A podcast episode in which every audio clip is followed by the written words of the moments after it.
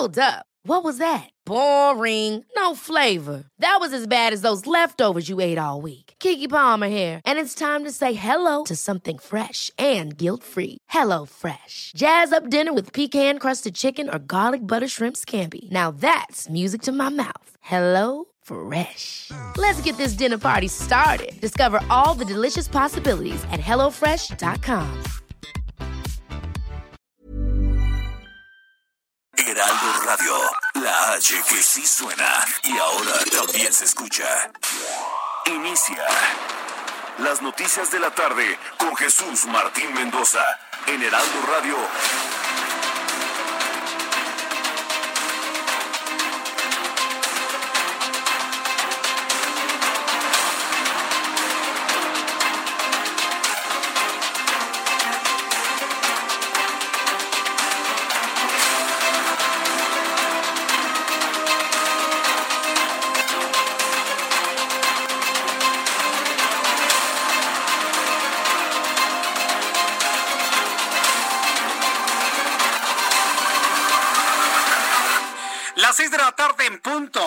Centro de la República Mexicana. Bienvenidos, muy buenas tardes. Iniciamos el Heraldo Radio de esta tarde del jueves 6 de agosto del año 2020. Súbale el volumen a su radio que le tengo la información más importante hasta este momento.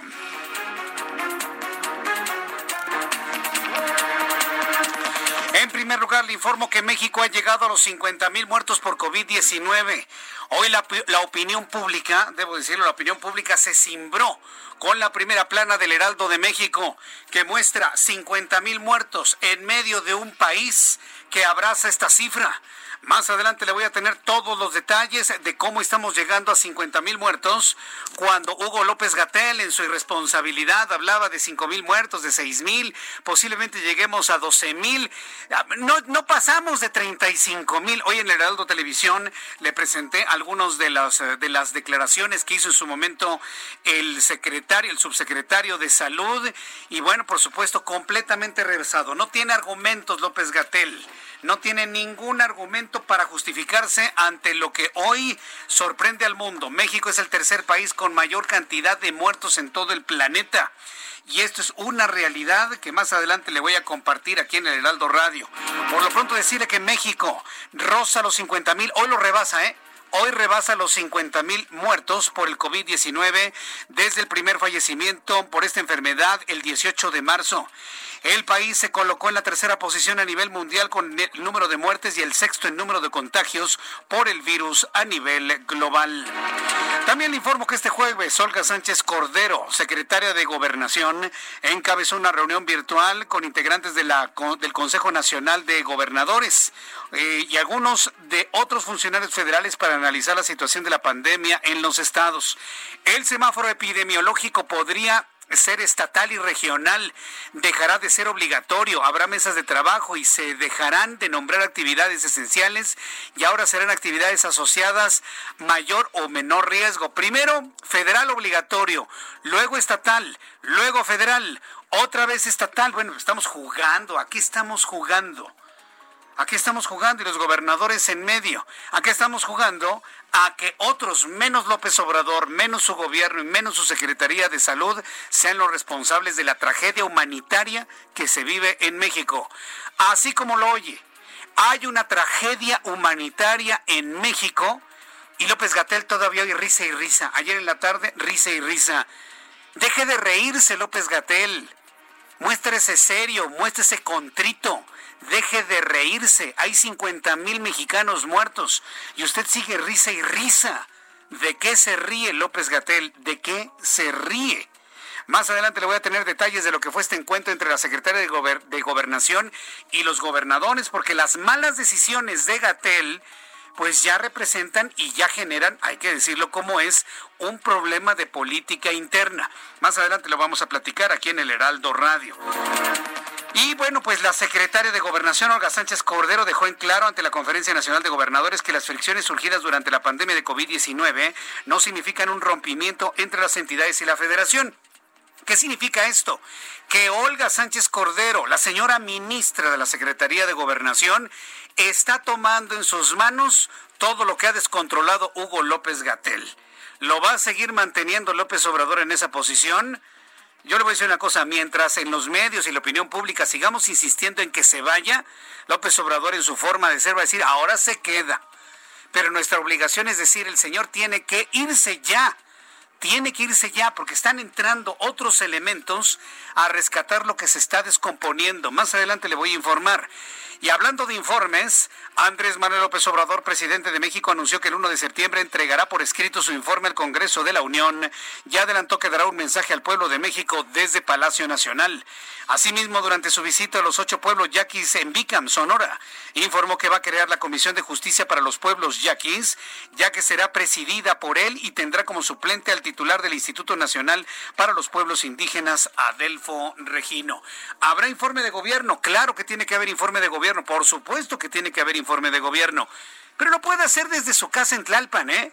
En realidad no se necesita montar un templete, poner las, eh, las banderas, exponer a los elementos del ejército mexicano y del colegio militar a que se expongan, a que se contagien de COVID-19. No es necesario. Entonces, el informe se manda por escrito. Me están diciendo es que lo tiene que mandar por escrito. Lo manda por escrito. Pero ya sabe que él necesita sentirse Lázaro Cárdenas. López Obrador se siente Benito Juárez. López Obrador se siente Lázaro Cárdenas anunciando la expropiación petrolera en frente de todo el pueblo. Eso es lo que él quiere. Alguien que le diga que eso no es necesario. Alguien que se lo diga. Senador Monreal, dígale al presidente que no es necesario. Marcelo Ebrard, secretario de Relaciones Exteriores, dígale que no es necesario. Mario Delgado en la Cámara de Diputados, dígale al presidente que no es necesario. Pero bueno, él quiere su, su baño de pueblo. La Suprema Corte de Justicia de la Nación resolverá un amparo de del exdirector de la Comisión Federal de Electricidad contra la sentencia de prisión. La Suprema Corte de Justicia de la Nación será la encargada de resolver un amparo promovido por el exdirector de la Comisión Federal de Electricidad, Néstor Moreno Díaz, en contra de la sentencia de ocho años de prisión impuesta por enriquecimiento ilícito. Es este hombre, ¿no? Que tiene así como que muchas cirugías en el rostro, ¿no? Y cabello implantado. Sí, es, un personaje extrañísimo, sin duda alguna. Pero bueno, sigue dando mucha tela de dónde cortar y se lo voy a tener en los próximos minutos aquí en el Heraldo Radio. También este jueves, Armando Zúñiga tomó posesión como nuevo presidente de la Coparmex en la Ciudad de México. Ya aseguró que los empresarios emprenderán una cruzada para bajar los contagios de COVID y para la conservación de empleos y los 500 mil negocios que hay en la capital de la República. Le informo que según la Organización Mundial de la Salud, seis vacunas contra el coronavirus están en fase muy avanzada y hay esperanzas. Tres de ellas se desarrollan en China, mientras que otras son objeto de estudio en los laboratorios estadounidenses Pfizer, Moderna y la británica AstraZeneca. En Líbano, en noticias internacionales Líbano, al menos 16 funcionarios del puerto de Beirut y autoridades aduaneras fueron detenidos en medio de las investigaciones sobre la devastadora y mortífera explosión ocurrida el martes pasado en un depósito con 2.750 toneladas de nitrato de amonio. Ya iremos hasta Beirut y le tendré todos los detalles de una actualización de lo que ha ocurrido en las últimas horas. También le informo en los próximos minutos aquí en el Heraldo Radio que la producción de automóviles en México aumentó 0.65% en el mes de julio, un poquito menos del 1%, luego de cuatro retrocesos mensuales seguidos provocados por la pandemia de COVID-19. Ya son las seis de la tarde con ocho minutos hora del centro de la República Mexicana. Saludo a nuestros corresponsales en la República Mexicana. Saludo en primer lugar a Fernando Paniagua, nuestro corresponsal en Querétaro. Adelante, Fernando, te escuchamos. ¿Qué tal? Buenas tardes una iniciativa de las legisladoras periodistas Karina Cariaga, Abigail Redondo Ramos y Guadalupe Cárdenas Molinas, pide al gobernador del estado que se considere implementar pruebas COVID-19 a domicilio en los 18 municipios de la entidad. La presidenta de la Comisión de Salud de la legislatura local señala en su propuesta que resulta indispensable identificar a quién o a quienes son portadores del virus para poder llevar a cabo políticas públicas que permitan prevenir, encapsular y romper la cadena de contagio que se sigue presentando. La congresista refirió que es necesario este, este trabajo debido a que ya en Querétaro superamos los 4.000 contagios y las 522 muertes. Esta es la información. Gracias por la información, Fernando Paniagua.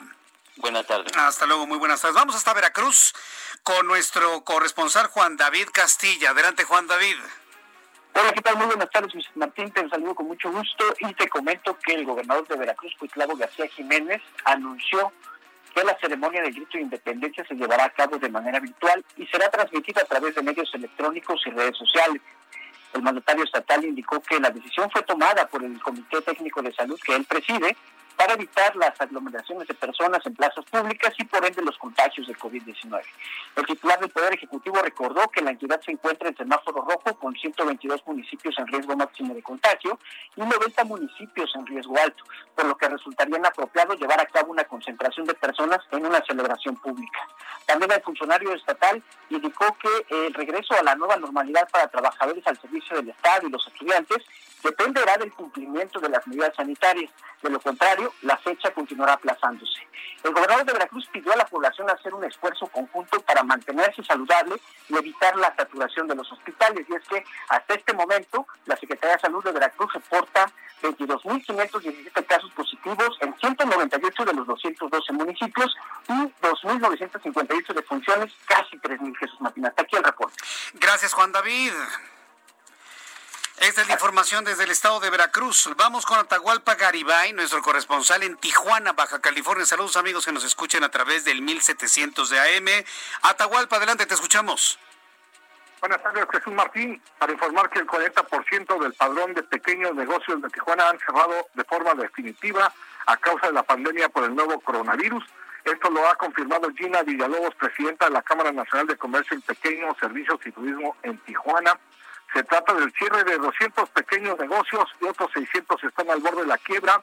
Si no se pasa al semáforo naranja en Baja California y se permite la reapertura de estos pequeños negocios, 2.500 afiliados tienen la Canacope en Tijuana y de esos, como decía, 200 ya cerraron en definitiva. Por eso lanzan un grito desesperado al gobierno estatal para que se pase del semáforo rojo al semáforo naranja pero si este sector ha sido golpeado por la pandemia, la industria gastronómica de la región también reporta cierres y pérdidas millonarias. La Canirac de Baja California dice que el 10%, el, del 10 al 12% de los restaurantes de la región ya no van a abrir sus puertas. Entre el 30 y el 35% de los restaurantes de los 10.000 afiliados de Baja California también se sumarán a esta lista negra. Los restaurantes chinos de Mecánicos reportan una crisis, una difícil situación. Solamente el 10% de 350 restaurantes reabrieron sus puertas, la mayoría decidió ya no reabrir por los altísimos costos de operación, principalmente por el consumo de energía eléctrica en esta época de calor en la capital del estado que alcanzan los 48 y 50 grados, además de que el protocolo sanitario establece que no se puede prender el aire acondicionado porque las gotículas se transmiten a través de este sistema. Así que eh, la crisis se está pegando durísimo a los diferentes giros comerciales en Baja California, Jesús Martín. Gracias por la información, Atahualpa. Gracias por la información, Atahualpa Garibay, nuestro corresponsal allá en Tijuana. Yo creo que debe tener un negocio, ¿no? Porque está de malas. tener un negocio de los que... No, mire, ya hablando en serio, hay una gran cantidad, sobre todo de restaurantes que están cerrando sus puertas. No nada más en Tijuana, sino también en el centro del país, en las zonas turísticas de la República Mexicana. Y es una situación verdaderamente devastadora para la generación de empleos de estos negocios pequeños que pueden ser un pequeño restaurante, una pequeña fonda, una cocina económica. Bueno, pues platicaremos de esto un poco más adelante aquí en el Heraldo Radio. Vamos con nuestros compañeros reporteros urbanos, periodistas especializados en información de ciudad. Gerardo Galicia, gusto en saludarte. ¿Dónde te ubicas? En la zona sur de la capital, Jesús Martín, el gusto es nuestro y tenemos reporte lamentable que se genera en la avenida Prolongación, Canal de Miramontes, justo llegando a su cruce con la calle de Colegio de la Caridad una persona, un hombre de aproximadamente 45 años de edad, fue asesinado. Sujetos en motocicletas se acercaron hasta este punto. Se ubica una pequeña tienda y sin mediar palabra le disparan en la cabeza. Hasta este punto tenemos gran cantidad de elementos policíacos del sector Coapa ya peinando la zona. Han llegado ya elementos de la Fiscalía General de Justicia de la Ciudad de México. Están checando todas las cámaras de los negocios cercanos para tratar de dar con los agresores. Hasta el momento no hay personas detenidas. Para nuestros amigos que van a utilizar prolongación Canal de Miramontes, hay que hacerlo con precaución. Esto ocurre entre el el TEC de Monterrey y las inmediaciones de la glorieta de Bajeritos y además ya comienza a llover de manera intermitente, hay que tomar en cuenta y manejar con mucha precaución. Por lo pronto, Jesús Martín, el reporte. Muchas gracias por la información, Gerardo Galicia. Hasta luego. Hasta luego. Saludo con mucho gusto a Alan Rodríguez con más información del Valle de México. Adelante, Alan. Jesús Martín, alcaldía de Iztapalapa, quiero informarte que la entidad ubicada al oriente de la capital reportó más de 12.000 enfermos y 1.487 muertos hasta el 3 de agosto. Por esto, autoridades lanzaron un reto a sus habitantes con la finalidad de disminuir los contagios de COVID-19. La alcaldesa Clara Brugada y un equipo de especialistas propusieron el reto Iztapalapa Cero Contagios, que consta del cumplimiento de 10 medidas sanitarias. Destaca la solicitud a sus habitantes de evitar consumir alimentos en la vía pública, situación que afectaría tanto la rutina alimenticia de muchos como la economía de los comerciantes. Otra medida es el uso de cubreboca, evitar aglomeraciones y en general pues las medidas de sana distancia. También se recomienda no saludar de mano ni dar abrazos. Ya se han sumado algunos de los habitantes destacados y celebridades quienes compartieron con el público a través de sus redes sociales la forma en la que se encuentran en estos momentos combatiendo la pandemia y están invitando a más personas a unirse. Es por lo pronto, Jesús Martín, el reporte desde el oriente de la ciudad. Gracias por la información, Alan Rodríguez. Excelente tarde, muchas gracias. Vamos con Augusto Atempa, quien nos tiene más información de la vialidad. Adelante, Augusto. Jesús Martín, excelente tarde. Tenemos tráfico pesado para los amigos que conducen por circuito interior. Esto con dirección del norte en el tramo que va desde Ejército Nacional hasta Rivera de San Cosme. Tanto carriles como eh, centrales como laterales se encuentran cargados y como alternativa para librar este punto está la avenida de los insurgentes. En sentido contrario, también hay tráfico desde la avenida Constituyentes hasta Benjamín Franklin. Esto a causa de los semáforos, pero pues pasando este punto la circulación mejora favorablemente para aquellos automovilistas que van hacia el viaducto. Jesús Martín, mi reporte. Muchas gracias por la información. Augusto Atempa. Muy buenas tardes. Gracias, muy buenas tardes. Augusto Atempa con toda la información de la ciudad. Sí, estamos iniciando nuestro programa de noticias cuando ya el reloj marca las 6 de la tarde con 16 minutos de este día, hoy 6 de agosto del año 2020. Vamos con nuestro compañero Abraham Arreola, quien nos recuerda, ya que estamos hablando que hoy es 6 de agosto, qué sucedió un día como hoy en México, el mundo y la historia. Abraham Arreola. Bienvenidos, esto es un día como hoy en la historia, 6 de agosto. 1792 en París, en Francia, desfilan por la ciudad 600 republicanos escogidos de Marsella, cantando una nueva canción, la cual pronto se convertirá en símbolo de la Revolución Francesa, la marsellesa. 1881 nace Alexander Fleming, quien descubrió los efectos antibióticos de la penicilina. 1890, en Auburn, en Nueva York, se realiza la primera ejecución en la silla eléctrica de la historia. 1949, en Chile, el historietista Pepo crea la serie de historietas cómicas Condorito. Pero hoy también es una fecha trágica. Un día como hoy, el presidente estadounidense Harry Truman ordena el primer bombardeo nuclear. Entonces, el avión Enola Gay vuela hacia Hiroshima, Japón y deja caer al Little Boy, el cual ocasionó la muerte de 120 mil personas en los primeros días. Mientras tanto, en México, en 1913, el general Lucio Blanco realiza el primer reparto agrario en Matamoros, Tamaulipas. Y en 1986 muere en la Ciudad de México Emilio El Indio Fernández, destacado actor, director y productor del cine de la época de oro. Amigos, Jesús, esto fue un día como hoy en la historia. Gracias. Muchas gracias, Abraham Arreola, por recordarnos lo que sucedió un día como hoy, 6 de agosto. Y vamos a revisar lo que en materia de, pronóstico del tiempo tenemos para el día de hoy. El Servicio Meteorológico Nacional, como todos los días, nos da a conocer lo que se espera en condiciones del tiempo para las próximas horas. Hay que mantenerse bien abrigado, sobre todo si sale usted en la noche si usted necesita que salir en la noche, pues tiene que abrigarse muy bien. Hay canales de baja presión, la onda tropical número 25, un sistema de alta presión en niveles medios de la atmósfera, inestabilidad atmosférica. En el boletín meteorológico, el Servicio Meteorológico Nacional informa que esta noche madrugada la onda tropical número 25, asociada con una zona de baja presión con probabilidad de desarrollo ciclónico, recorrerá el sureste de México, generando lluvias puntuales intensas en Campeche, en Oaxaca, en Tabasco, en Chiapas, así como lluvias muy fuertes en el sur de Veracruz, Yucatán y Quintana Roo. Un canal de baja presión extendido sobre el noreste, occidente y centro de México en interacción con divergencia en niveles altos de la atmósfera y con ingreso de humedad del Océano Pacífico. Es decir, gracias Orlando, es decir, estamos con una condición de lluvia prácticamente generalizada en toda la República Mexicana. Onda tropical número 25 se asocia con un sistema de baja presión con probabilidad de desarrollo ciclónico, canales de baja presión y bueno, todos los ingredientes para que en las próximas horas tengamos lluvia intensa en toda la República Mexicana. Les doy a conocer pronóstico del tiempo ya con estos elementos atmosféricos, pronóstico del tiempo para las siguientes ciudades. Amigos que nos escuchan en Monterrey, Nuevo León, se salvan de las lluvias completamente nublado eh, completamente nublado en las noches, pero durante el mediodía un calor que manda el termómetro hasta los 33 grados como máxima mañana y la temperatura mínima en 23.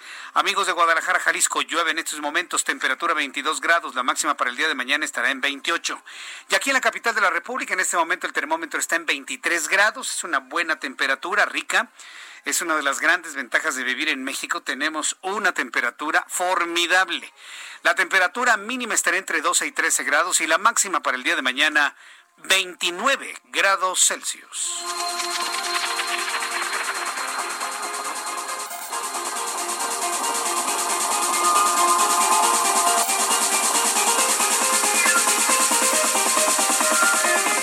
Son las 6 de la tarde con 20 minutos, las 6 de la tarde con 20 minutos, hora del centro de la República Mexicana. Escuche usted el Heraldo Radio.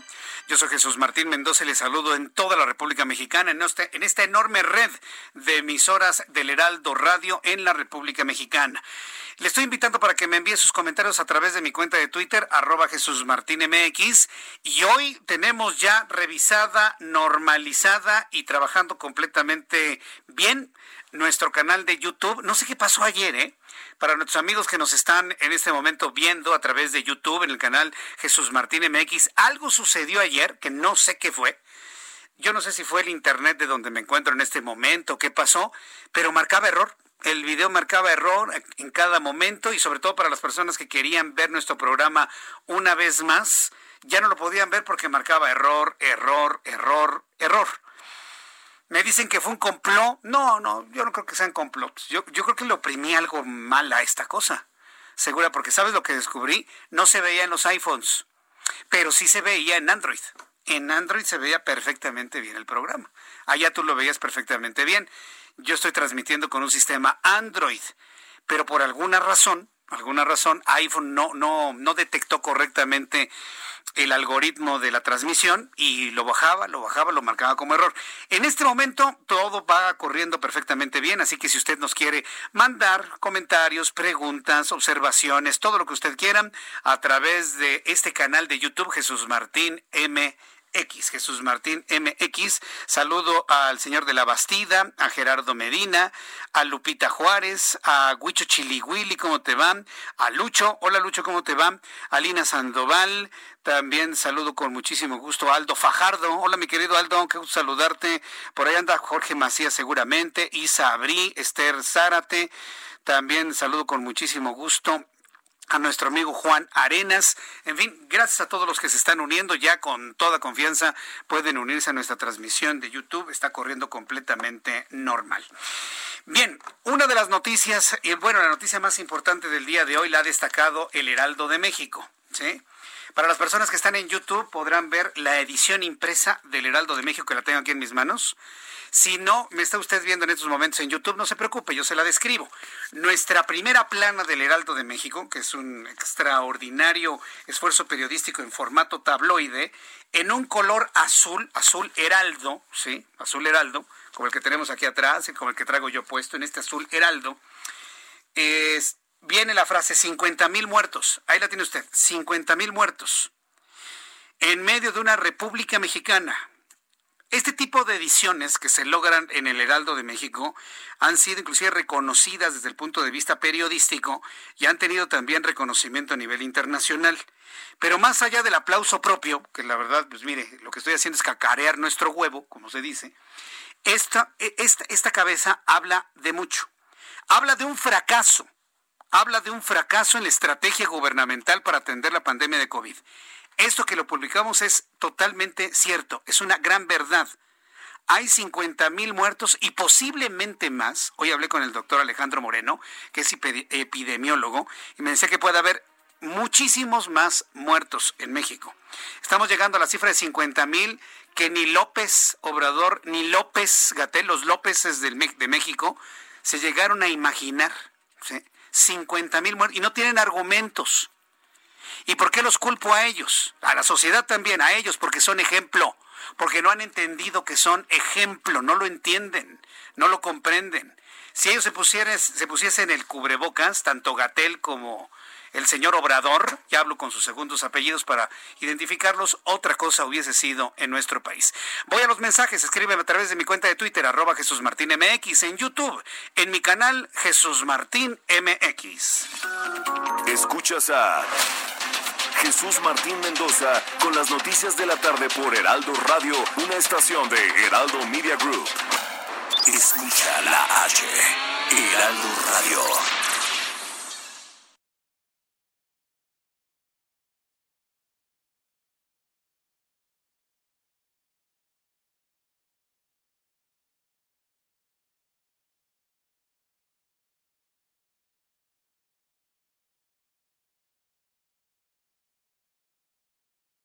Heraldo Radio. La HCL se comparte, se ve y ahora también se escucha. Escucha las noticias de la tarde con Jesús Martín Mendoza. Regresamos.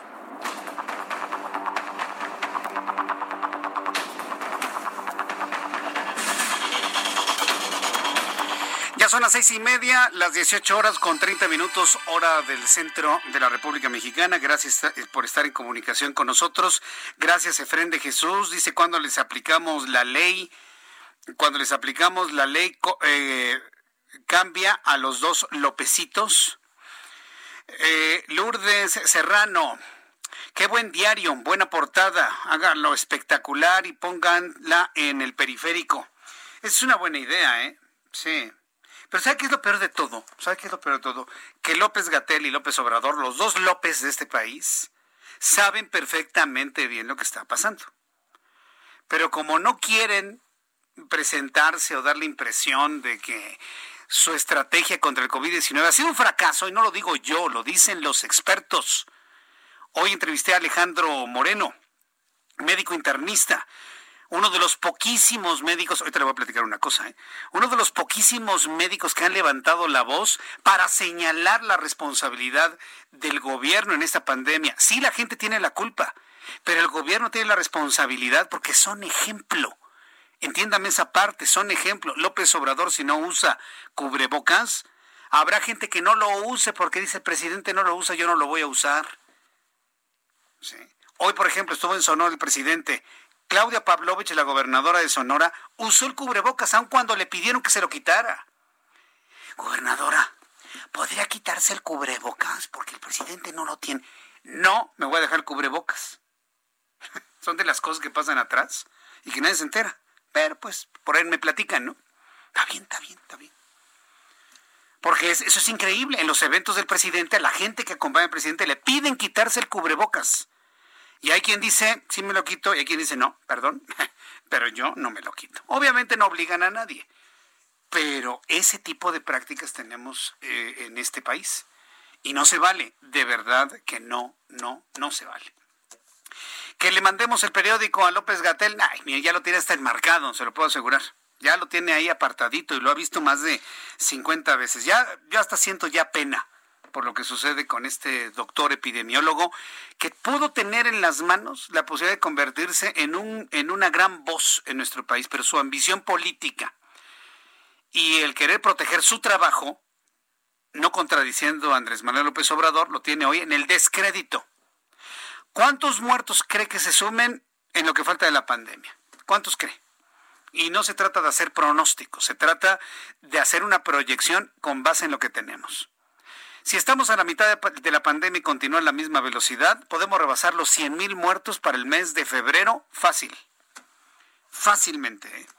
Si empieza a reducir la mortalidad y verdaderamente la curva empieza a descender, no rebasaremos los 100 mil, pero nos andaremos estacionando en 80 mil. En 80 mil muertos. Imagínense a López Gatel como candidato de Morena a la presidencia de la República en el 2023. Todo el mundo va a si el candidato de los 80 mil muertos. Esto este análisis me lo dijo hoy un, analista político. Imagínense, este, le van a sacar, ¿sí? A mi buen amigo Isaías me decía, imagínate, le van a sacar los 80 mil, los 100 mil muertos, el candidato de los 80 mil, los 100 mil muertos. ¿Por qué le digo esto? Porque López Gatel políticamente ya no existe. No tiene elementos como para poder hacer una candidatura presidencial. Vaya, ni siquiera para competir por una Secretaría de Salud en la siguiente administración. Está terminado, está quemadísima su imagen y lo mantienen ahí al frente de todo esto. Me parece que es completamente injusto. Que no va a ser candidato, que va a ser el candidato a secretario de salud, el secretario de salud de los 100 mil muertos, de los 80 mil muertos. Eso es lo que está ocurriendo. Eso es lo que está sucediendo. En cuestión de horas, México llegará oficialmente a la cifra de 50 mil muertos, de 50 mil mexicanos muertos por COVID-19, que en números absolutos ya han sido rebasados por países como Estados Unidos y Brasil, foco de preocupación ante el continente en el continente americano.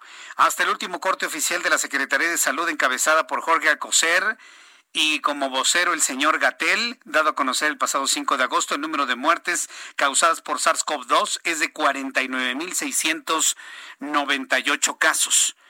Es decir, por muy pocos casos que se reporten el día de hoy, rebasaremos la cifra de los 50.000. En cuanto tengamos los datos de COVID, de contagiados y de muertos, se lo dará a conocer aquí en el Heraldo Radio.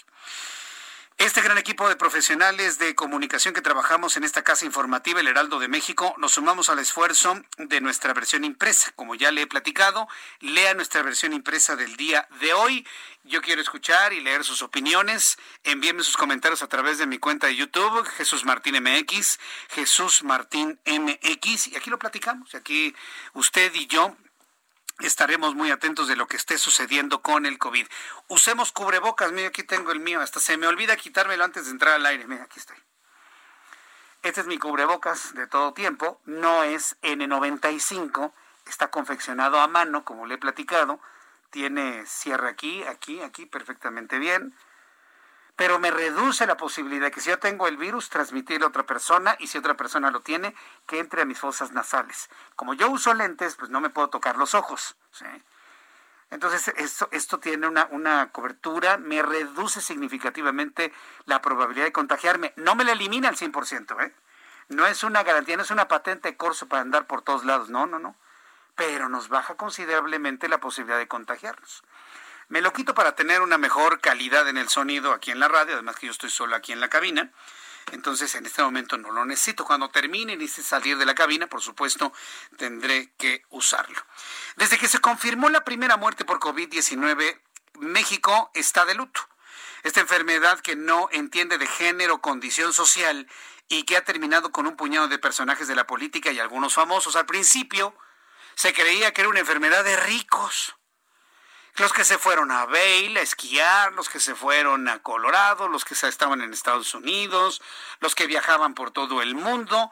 Entonces, todos ellos, todos ellos estaban de alguna manera eh, contagiados en un principio, situación que llevó al gobernador Barbosa, al gobernador Barbosa del estado de Puebla, a decir que los pobres estaban inmunes del, del COVID. ¿Se acuerda? ¿Te acuerdas tú de esa información, Orlando? Sí, sí, se acuerda.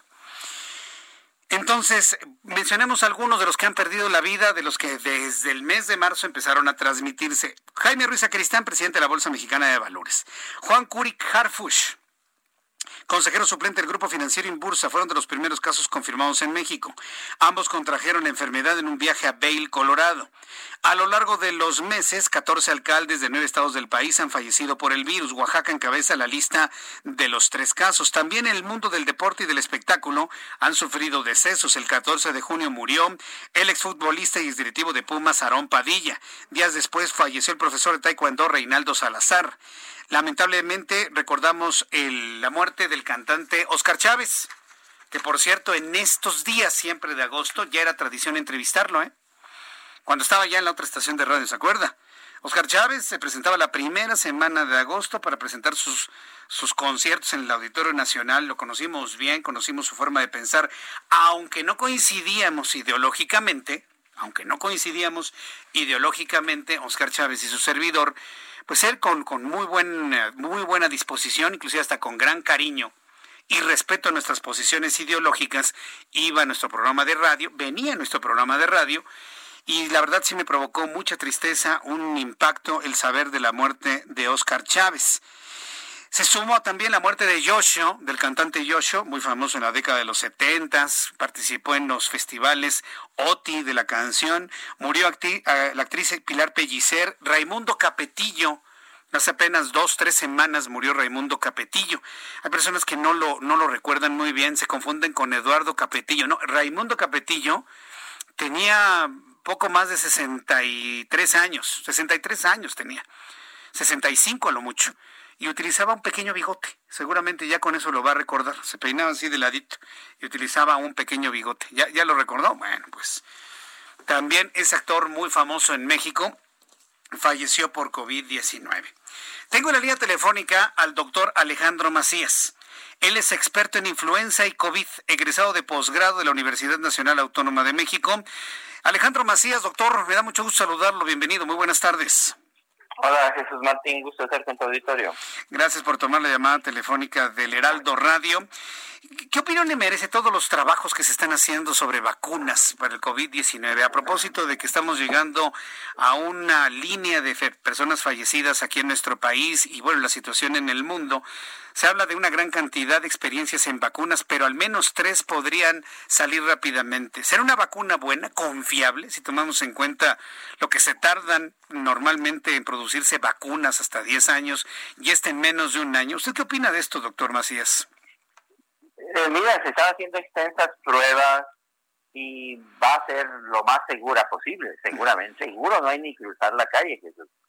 Pero lo más seguro es que sea una vacuna muy bien estudiada y que tenga mínimos efectos colaterales. Eso es lo que esperamos. Pero no hay nada en este mundo que sea 100% seguro. Ahora, del desarrollo que usted ha podido ver de la enfermedad como tal, el COVID-19, hay una gran discrepancia que he podido leer en los comentarios del público, que si es una pequeña gripa, si es solamente un dolor de cabeza, hasta quienes me dicen que es una inflamación y provoca trombos en los pulmones, inflamación cardíaca. ¿Ante qué estamos? ¿Un virus que provoca una enfermedad en vías respiratorias o es algo más complejo, doctor? Es algo mucho más complejo, pero a ver que nadie se equivoque. Es una enfermedad muy grave en muchos casos. Es verdad que es una enfermedad que no va a ser grave en la mayoría de las personas, tampoco hay que caer en alarmismo, pero nadie se equivoque, todos al final de esto vamos a conocer muy cercanamente personas que se nos van a enfermar, se nos van a enfermar gravemente y se nos van a morir eh, gentes conocidas, cercanas, entonces no, que nadie dude de su existencia ni la minimice ni mucho menos, es una amenaza bastante real. Ahora, si esta amenaza es real y eh, se, hace un llamado para tener las medidas para evitar el contacto con, con, este virus, se ha soltado una gran discrepancia con el asunto del cubrebocas, iniciada por el propio presidente de la República que dice que no hay evidencia científica de que el cubrebocas funcione. ¿Usted qué información tiene sobre esto? Porque esto ha provocado que mucha gente no lo use. ¿eh? Que ah, pues, si no hay comprobación científica, yo no lo uso. Y me ha tocado conocer gente que me ha dicho eso. ¿eh? Sí, mira, eh, no hay más que tener ánimo para ver la realidad, para ver la evidencia. La evidencia es contundente, Jesús Martín. Es abundante de todos los campos de la ciencia, ciencia básica, clínica, estudio de brotes, modelos matemáticos. El cubrebocas funciona y nos lo debemos poner todos en los espacios públicos cerrados. Eh, y en efecto, yo espero, hagamos votos porque nuestro presidente eh, lo porte eventualmente, que se dé cuenta de que funciona y que sea un promotor de su uso, sería muy útil para todos. Bien, eh, ¿Existe desde su punto de vista alguna necesidad de que el presidente o López Gatel promuevan con mayor intensidad el cubrebocas? Parece que mientras más se lo pedimos, más lo niegan, niegan hacerlo. Pero son ejemplos, son ejemplos yo creo que todos debemos dar el ejemplo y eso incluye desde la, el más humilde trabajador hasta el presidente de la República. El ejemplo aquí es para todos y por todos. Em, eh, eh, la mejor manera de enseñar es con el ejemplo. Y tenemos que convencernos. Simple y sencillamente hay que ver la realidad. Yo creo que en efecto hay que recomendarlo sin, sin tibiezas, sin ambigüedades, sin ambajes. Es en este momento una de las mejores cosas que podemos hacer. A ver, toda la gente no se arriesgue, por ejemplo, a meterse a un vagón del metro sin un cubreboca. Está corriendo un riesgo muy alto. Sería el riesgo semejante a meterse en este momento en una zona de terapia intensiva con pacientes de COVID sin ningún equipo de protección personal. No hagan eso. En todo espacio público cerrado, usen el cubreboca. Es su mejor protección en este momento. 50 mil muertos, doctor Macías, 50 mil. Yo creo que nadie se imaginaba que íbamos a llegar a esta cifra y lamentablemente podríamos llegar fácilmente a 60 mil, 70 mil, tal vez hasta 100 mil, quienes me han comentado, algunos, eh, algunos médicos internistas y virólogos. debimos haber llegado a este punto. ¿Pudimos haber hecho algo para no tener tantos muertos en México? Pues mira, yo creo que todos podemos decir que podíamos haber hecho mejor o peor o en qué nos equivocamos. Pero ya después veremos eso. Yo creo que aquí y ahora lo que tenemos que hacer es prospectivos. ¿Qué tenemos que hacer aquí y ahora? Aquí y ahora tenemos que usar el cubrebocas, incrementar su uso, incrementar el número de pruebas, ¿sí? paulatinamente, buscar casos más tempranamente, aislarlos, mandarlos a, cuarentena, eso sigue siendo igual. Y tenemos que hacerlo, porque si no, esta enfermedad no va a parar, Jesús Martín. Esta enfermedad sigue muy activa, los casos son muchos. Fíjate, hay una, hay una tasa de la que no hablamos con frecuencia, que es la tasa de positividad. Es la más importante de todos y, y no la hablamos. O sea, de 100 personas que se hacen la prueba, ¿cuántas están dando positivas? En México más de 60. Es una barbaridad, es muchísimo. Necesitamos bajar esa tasa por abajo de 50, 40, 30, 20, 10. En Nueva York ya van en 1%, nosotros seguimos arriba de 60%. Mientras esa tasa de positividad no la bajemos, esto tenemos meses por delante.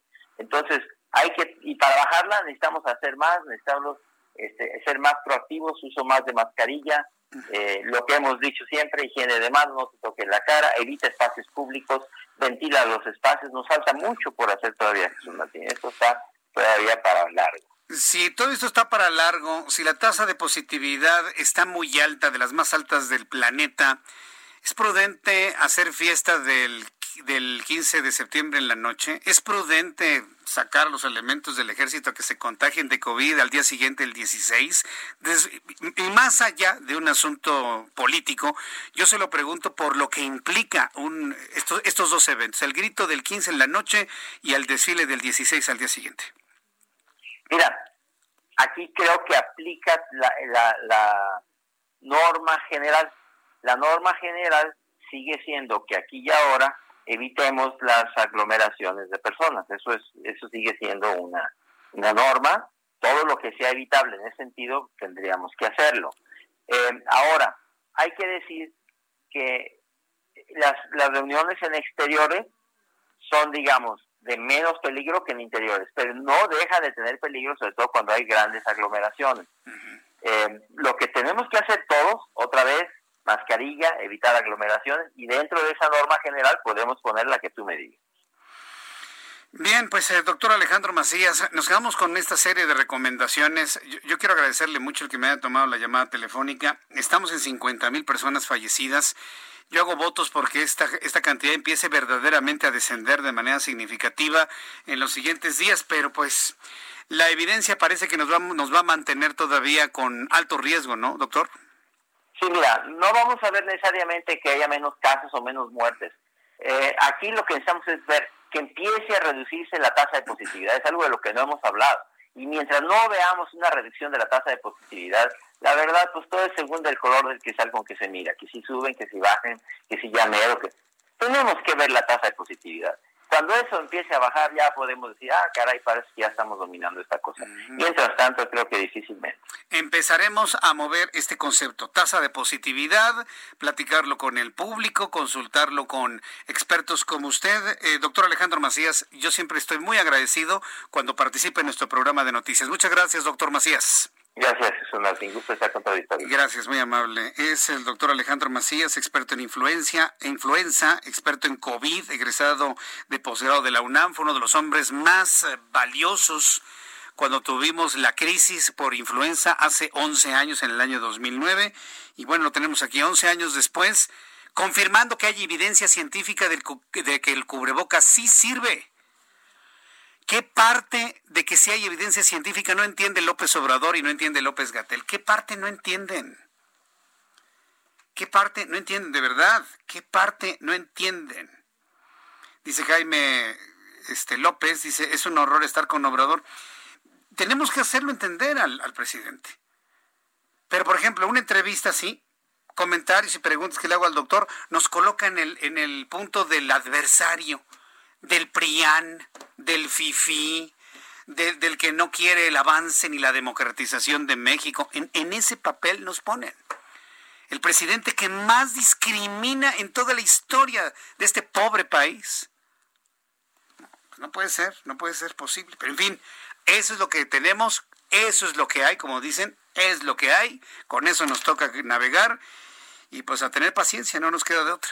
Son las seis de la tarde con 49 minutos hora del centro de la República Mexicana. Quiero enviar un caluroso saludo a Gabriela Santillán. Ella nos está escuchando en algún punto de la Ciudad de México. Dice que nos viene escuchando en su radio, que luego nos, nos pone en la televisión, que es pero de las personas que están, pero todos los días en los programas de noticias del Heraldo Radio. Muchas gracias, Gabriela. Yo te agradezco mucho. Es más, ya me mandó una captura de cómo nos está viendo a través de YouTube. Por cierto, nuestro canal de YouTube, Jesús Martín MX, está funcionando bien, ¿verdad, Orlando? Perfectamente bien, está funcionando perfectamente bien nuestro canal de YouTube. Gracias Gabriela Santillán por escucharnos, por vernos, por enviarnos algunos comentarios a esta hora de la tarde. Continuamos con la información aquí en el Heraldo Radio. Este jueves integrantes del Gabinete Federal. Ah, por cierto, antes de ir a este asunto, antes de ir a este asunto, quería comentarle lo siguiente, que me parece que es muy importante. Eh, la última pregunta que le hice a Alejandro Macías es lo conveniente o no conveniente del grito de independencia y el desfile. Quiero decirle que Enrique eh, Vargas del Villar, Enrique Vargas del Villar, que es presidente municipal de Huizquilucan en el Estado de México y presidente de la Asociación Nacional de Alcaldes. Enrique Vargas del Villar, desde aquí te envío un saludo, mi querido Enrique, sé que escuchas nuestro programa ha hecho un anuncio que se va a convertir en un ejemplo en toda la República Mexicana. Enrique Vargas ha anunciado la cancelación de la ceremonia del grito en el municipio de Huizquilucan y ha anunciado la cancelación de los desfiles y fiestas patrias a nivel masivo en Huizquilucan.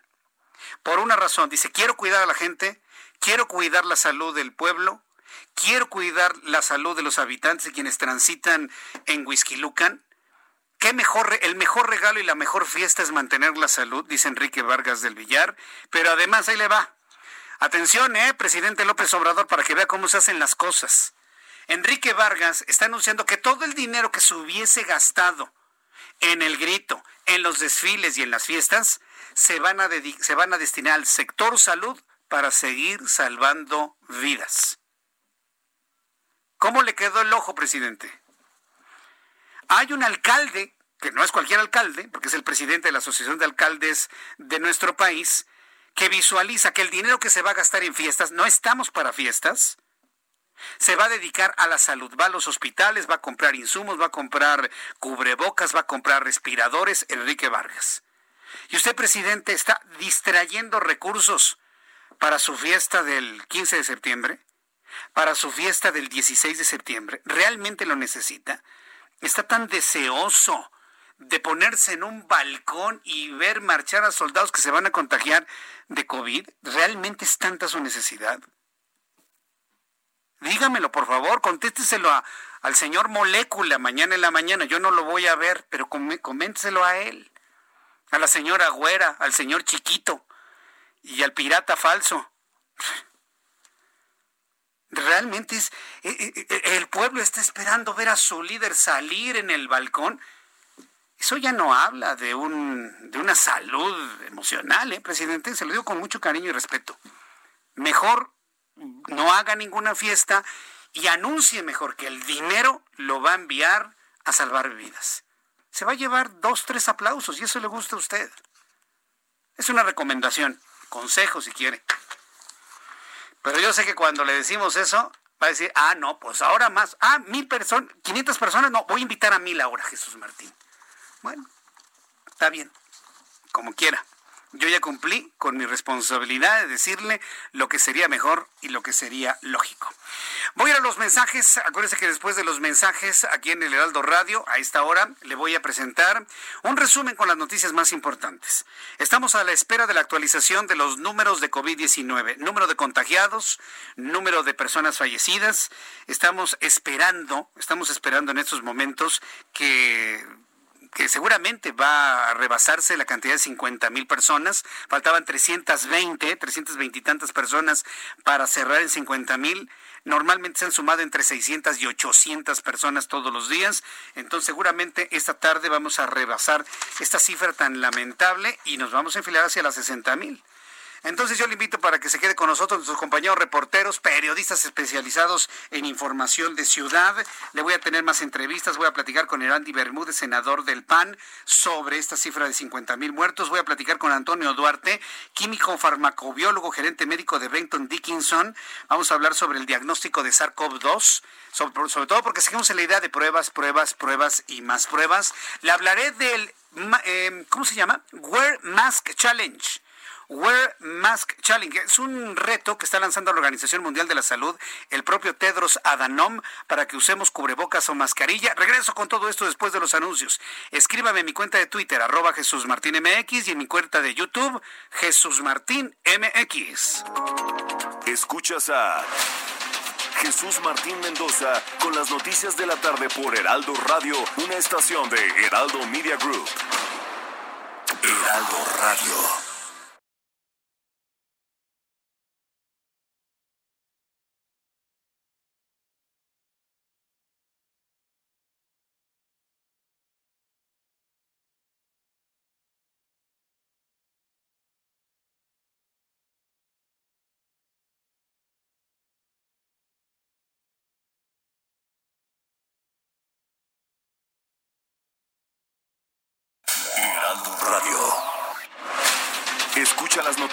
Tarde con Jesús Martín Mendoza. Regresamos.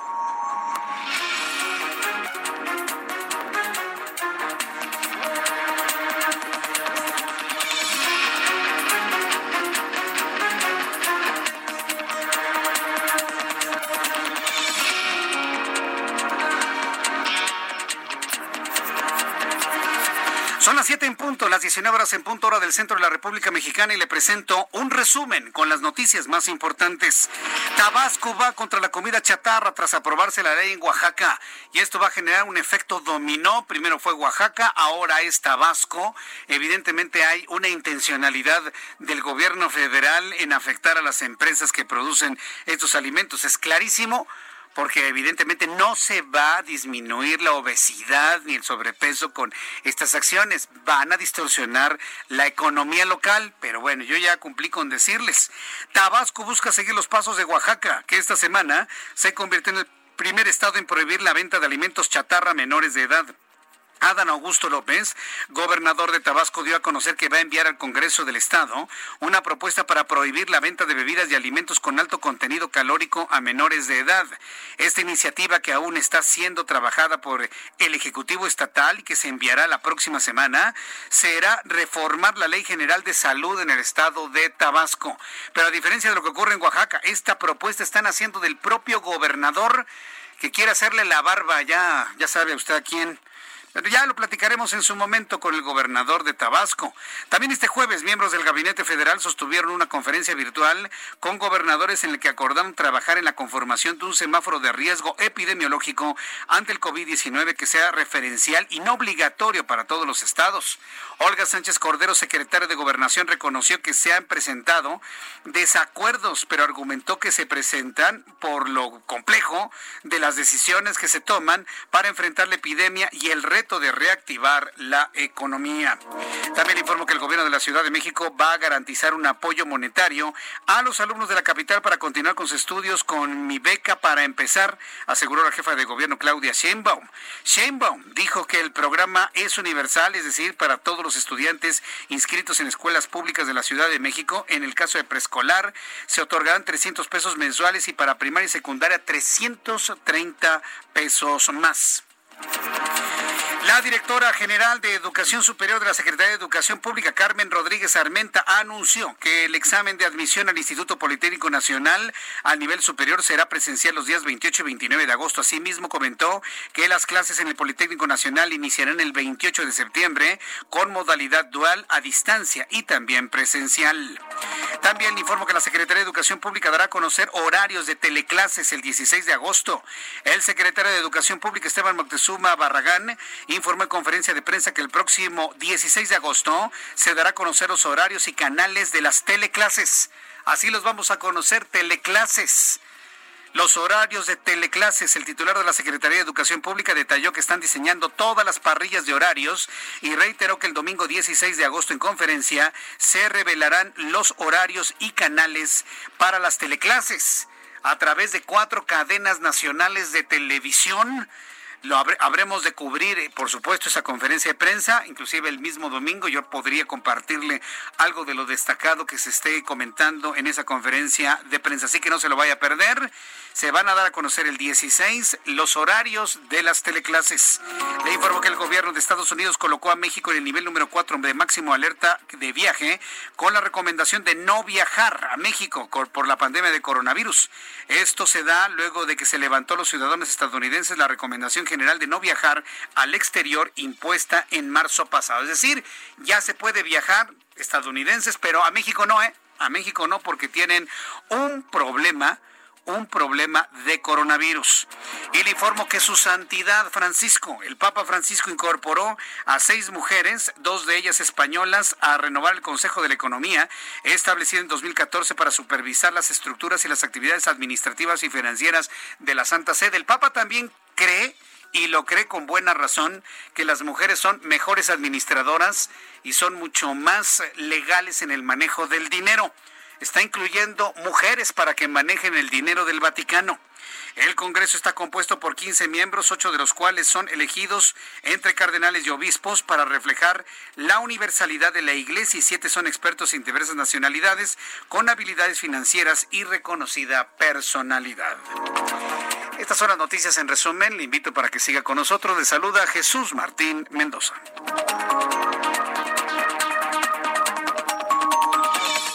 Ya son las 7.5, las 7.5 horas del centro de la República Mexicana. Tengo varios informes de nuestros amigos del público que nos están siguiendo a través de YouTube, que se está cayendo el cielo en la capital de la República, que hay un tormentón tremendo en lo que es la zona centro y sur de la Ciudad de México. Es más, tengo informes tengo informes de tormenta eléctrica en la zona de Coyoacán, cerca de los viveros, Miguel Ángel de Quevedo, toda la zona arbolada que está entre los viveros y Avenida de los Insurgentes, rumbo a Ciudad Universitaria.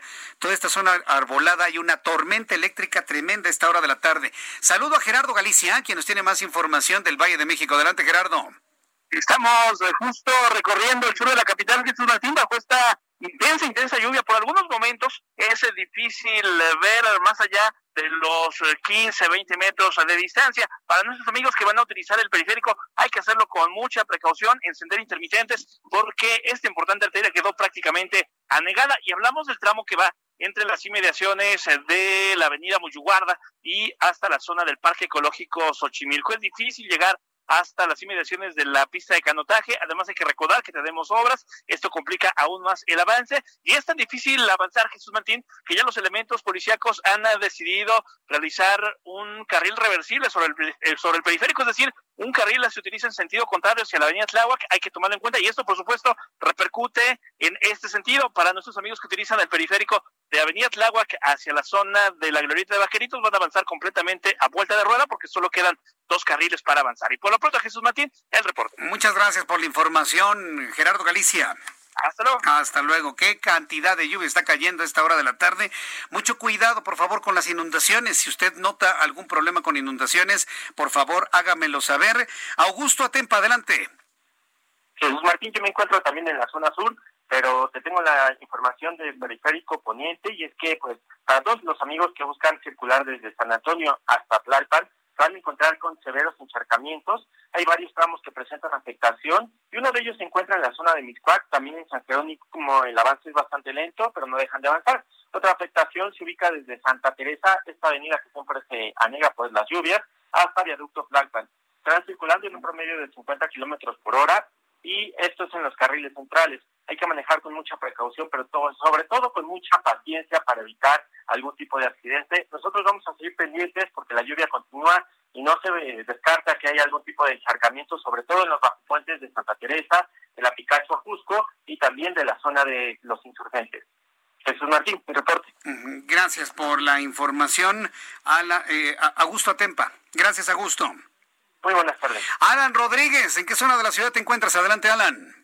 Jesús Martín, excelente tarde. Nos encontramos en el perímetro del primer cuadro de la capital y tenemos información para todos nuestros amigos que vienen hacia esta zona y es que en estos momentos hay un importante operativo por parte de la policía capitalina, los cuales están impidiendo la zona al zócalo de la Ciudad de México. Esta zona fue desalojada completamente a partir de la una de la tarde y hasta este momento no se permite el acceso a ninguna persona.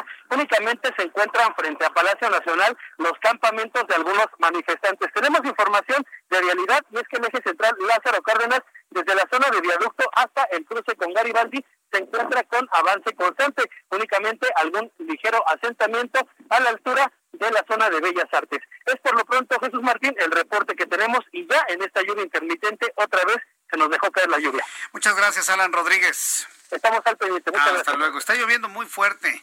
Eh, como siempre, le invito para que me envíe a través de mi cuenta de Twitter, arroba Jesús Martín MX, fotografías de la granizada, de la lluvia, de la inundación, todo lo que usted me quiera compartir. Le, invito para que usted eh, me envíe toda esta información. Antes de continuar con, con, lo siguiente, quiero comentarle que Miguel Torruco, que es el secretario de Turismo, pues qué bueno que bajó la campaña, la campaña que estaban ahí proponiendo de Acapulco. ¿Tuvo usted oportunidad de ver el video de Acapulco? Alguien le robó a la Secretaría, alguien le robó a la Secretaría de Turismo. Qué bárbaros, qué mal video, qué, qué, qué corriente, qué espantoso. Este, y, luego con, con, un tema musical que no me dice absolutamente nada, sí, este, este es el tema musical del video. Mire, escucha. Desde 1930, Acapulco ha hecho sus propias reglas, impulsado por los más grandes de cada época. Y bueno, pues muestra precisamente imágenes no tan tradicionales de Acapulco y sobre todo eh, y, sobre todo los modelos, las modelos, la idea de un Acapulco para el reviente, el alcoholismo, inclusive hasta para el consumo de drogas, por lo menos, digo, cada quien hace lo que quiere en su viaje, eso me queda completamente claro, cada quien lo hace. Pero Acapulco tiene un sabor mucho que va mucho más allá de eso, pero además está corrientísimo el video, corrientísimo. Más adelante tendré oportunidad de presentárselo pero con el tema de Pasito Tuntún, ¿sí? ¿Ya, ya lo viste con el del Pasito Tuntún? ¿Sí? Ahorita, ahorita se los voy a presentar al ratito, ¿no? Porque hay varias, hay varias versiones. Entonces, quería comentar eso porque finalmente pusieron freno a una acción que no iba de ninguna manera a beneficiar el turismo en Acapulco, sino por el contrario, lo iba a afectar de manera muy, muy, muy importante. Bien. Cuando son en este momento ya las 7 con 11, las 7 con 11, hora del centro hora del centro de la República Mexicana. Gracias. La vocecita que usted escucha en YouTube es la de Orlando, ¿eh? Gracias, Orlando. Me dice, vamos a la nota número 27. Bueno, vamos a la nota número 27. Ya le platiqué lo que determinó Enrique Vargas del Villar, ¿eh? No va a haber ni Whisky Lucan, ni grito, ni desfiles, ni fiestas patrias. Y todo el dinero que va a gastar el municipio se va directamente a la salud para dar como regalo, como fiesta, salvar vida de personas. Eso me parece extraordinario. La secretaria de Gobernación, Olga Sánchez Cordero, dijo ante la Conferencia Nacional de Gobernadores que las fricciones que se han derivado por la pandemia de COVID-19, perdónme secretaria, fricciones que ha provocado Hugo López Gatel por su impericia en el manejo de la pandemia, ¿eh? Ojo, ¿eh? O sea, el virus no tiene mente y no está pensando, ay, soy fifí y voy en este momento a fastidiarle la vida a López Obrador en México. No, ¿eh? No, no, no. Así no piensa el, el virus, ¿no? De ninguna manera. Las fricciones que se han derivado por la pandemia del COVID-19 jamás significarán un rompimiento entre las entidades y la federación. Eso que dijo la secretaria me parece que es súper atendible y trata de mitigar todos los efectos políticos que ha causado en su momento, eh, insisto, la impericia de Hugo López Gatel en el manejo de la pandemia de coronavirus. Entonces dice la secretaria, no hay rompimientos, no hay rompimiento entre entidades y federación y prueba de ello son las mesas técnicas acordadas el lunes para modificar la metodología del semáforo epidemiológico como los propios gobernadores lo han, eh, lo han solicitado. La titular de la Secretaría de Gobernación pidió a los gobernadores mantenerse más unidos que nunca para poder enfrentar la nueva normalidad que ha dejado la contingencia sanitaria, pues insistió en que las fricciones son naturales, pero el diálogo y la unión resultan esenciales para salvaguardar la vida y la seguridad de toda la población. Bueno, pues esperemos que, que se limen asperezas pero la pregunta es, ¿qué necesidad tenía la secretaria Olga Sánchez Cordero de tener que ir a resanar todos los agujeros que en la pared ha dejado Hugo López Gatel? Ninguna necesidad tenía, ninguna. Pero pues ni modo, ahora le tocó tener que apagar el fuego y decir no pasa aquí absolutamente nada. Y bueno, pues vamos a ver finalmente los gobernadores cómo van a responder a este llamado a la paz, a la concordia y sobre todo a la comunicación. En unos instantes le voy a tener actualización de números de COVID, que seguramente ya, ya rebasó los 50 mil. En unos instantes le voy a tener estos datos. 50 mil 517, ya aquí lo tengo. 50 mil 517, es decir, subió casi 900 casos el día de hoy, eh, casi 900 muertos en un solo día. Y la cifra de muertos al día de hoy, 50 mil 517, 462 mil 690 personas transmitidas con COVID-19. ¿Qué números, eh? De vergüenza. ¿Qué números de vergüenza? En la línea telefónica, el senador de la República, Erandi Bermúdez, senador por el Partido Acción Nacional, a quien yo le agradezco estos minutos de comunicación con el Heraldo Radio. Senador Erandi Bermúdez, bienvenido, gusto en saludarlo. Jesús Martín, me da mucho gusto saludarte, te agradezco mucho la oportunidad de que me des estar contigo y con tu auditorio a tus órdenes. Hoy, hoy platiqué con un epidemiólogo, con el doctor Alejandro Morales, una de las pocas voces de los médicos que ha levantado la voz sobre esto, y calificó de un gran fracaso la estrategia del gobierno federal en torno al COVID-19. Hoy estamos ya rebasando la cifra de 50 mil personas fallecidas, estamos en 50 mil 517 ¿Cuál es la, la, opinión del Partido Acción Nacional en el Senado de la República sobre estas cifras y cómo se ha manejado la pandemia? Se ha manejado de un tema netamente político. La técnica no ha servido realmente a poder aminorar esta pandemia. El presidente, por voces de López Gatel en una mañanera, había dicho que el 28 de abril estaríamos saliendo a la normalidad. Recordará el auditorio que incluso el propio presidente decía que para el 10 de mayo ya los mexicanos podríamos ir a darle el abrazo a nuestras madrecitas, así con esas palabras textuales lo dijo. Me parece que se equivocó, no fue en el 2020, probablemente se estaba refiriendo al 2021, pero si vemos el recuento de estos meses, Jesús Martín, preocupante porque incluso ya nadie habla y hay que recordárselo al auditorio. ¿Se acuerdan del famoso método Centinela? Esta ocurrencia que tuvo eh, López Gatel de cómo iba a contabilizar y que iba a domar la pandemia y que meses después dijo pues no ya el método Centinela ya no eh, ya no nos está sirviendo para eso pero también hay otra hay otra frase que dijo eh, López Gatel hace algún mes aproximadamente cuando decía que probablemente las cifras pudiéramos estarlas multiplicando por tres por el tema de que en México, desgraciadamente, algo que nosotros pedimos desde un principio, se pudieran hacer las pruebas necesarias suficientes a la población del país para una simple y sencilla razón, saber dónde está el problema, poder aislar el problema y poder trabajar básicamente como lo han hecho en otros países. Japón, que tiene una población similar a nosotros, bueno, no, no es ni una décima parte de los muertos que se tienen en México. ¿Por qué? Por un tema de un manejo de la pandemia. Eh, lo que hace López Gatel, cantimplesco, de un día dice una cosa, dice otra cosa, a nosotros nos parece eh, muy lamentable que la secretaria hoy Olga Sánchez Cordero salga a resarcir, como bien lo dices tú, la plana al subsecretario me, me, llama la atención dos temas. Primero, ¿dónde está el secretario de salud? ¿Y dónde está? Porque trabaja y cobra como secretario de salud. pero está, eh, ahorita en la tarde dormidito. Digo, la verdad, el señor ya está grande.